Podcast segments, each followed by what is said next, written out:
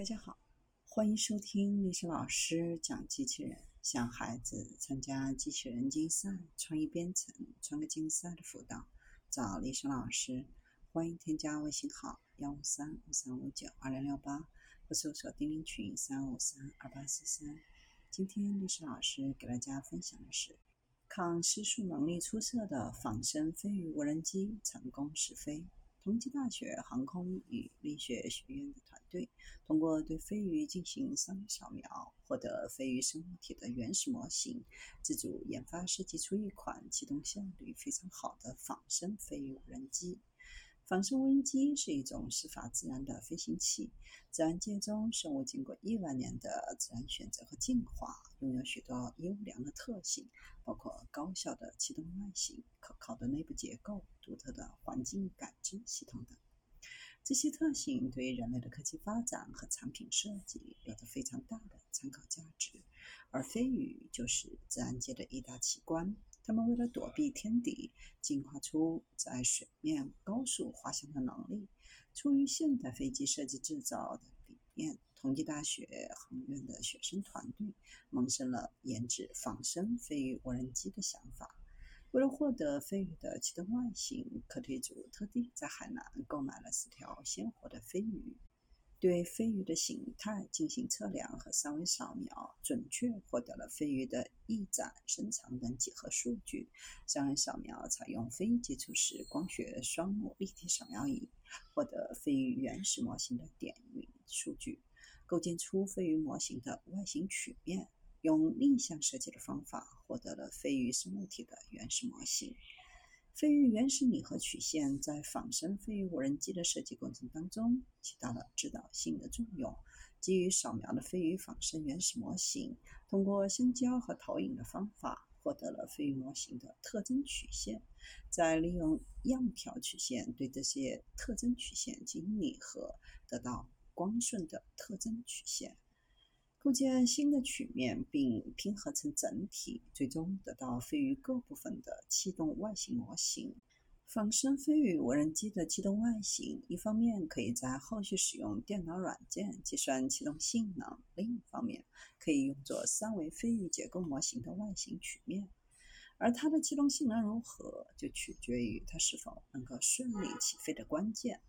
为了获得飞鱼无人机的机动性能，利用计算流体力学软件，在大型工作站上对飞鱼进行理论模拟和分析，得到精准的理论数据。在飞鱼计算流体模型中进行了结构网格的划分，采用四面体形式的网格形式，全流畅，域内网格元数量级达到千万级，还对机翼和尾翼的前缘和后缘进行网格加密，以提升计算。精度经过数月的计算和数据整理，最终获得飞鱼无人机的表面压力、流场、压力场以及升力、阻力、升阻比和稳定性曲线等一系列气动性能的数据。数据显示，飞鱼的机动性能十分的优异，机翼身上表面流速较快，可形成低压区，为飞鱼提供充裕的升力。由于主机翼和平尾之间气流的干涉，使得飞鱼获得额外的升力。仿生结果还显示，飞鱼的失速仰角可高达三十度，超出现代飞机的失速仰角，表现出极其出色的抗失速能力。最大伸阻比可达二十五，远超出现在的绝大数飞机。在飞鱼无人机的设计过程当中，飞鱼的胸鳍被设计为主机翼，用于提供升力；后机身上方和末端分别仿飞鱼的背鳍和尾鳍，充当无人机的垂直安定面和全动方向舵，用于保证航向的稳定性和航向运动。前下方设置有电器作为水平安定面，用于维持俯仰稳定。其中，在左右主机翼上还包含了三个墙和九个翼类。尾缘设计有副翼，用来控制其横滚运动。机翼在前机身左右两侧通过碳纤维管对接，在机头部位预留电机安装支架，供安装大马力电机和螺旋桨用。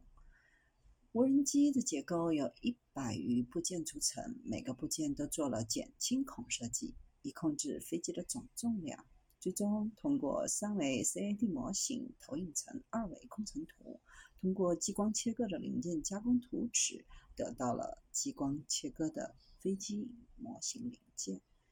通过对零件的组装、胶水固定、铺设蒙板、打磨、蒙迷彩蒙皮、加装动力装置和控制系统后，一架飞鱼无人机大功告成。研制团队通过对飞鱼的启动外形和结构进行分析和设计，获得了优异启动外形的无人机。完成后的无人机翼展1.5米，身长1.8米，后三点起落架布局安装了双叶高效率的螺旋桨，有一枚大功率的电机和 6S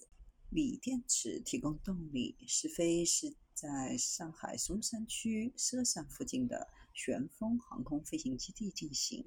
在经过紧张的试飞准备工作和调试之后，飞机起飞、滑跑、加速，一跃而起。经过空中两圈的巡航后，平缓降落。在短暂的试飞中，无人机横侧掉头表现的都十分的灵活，最终安然落地。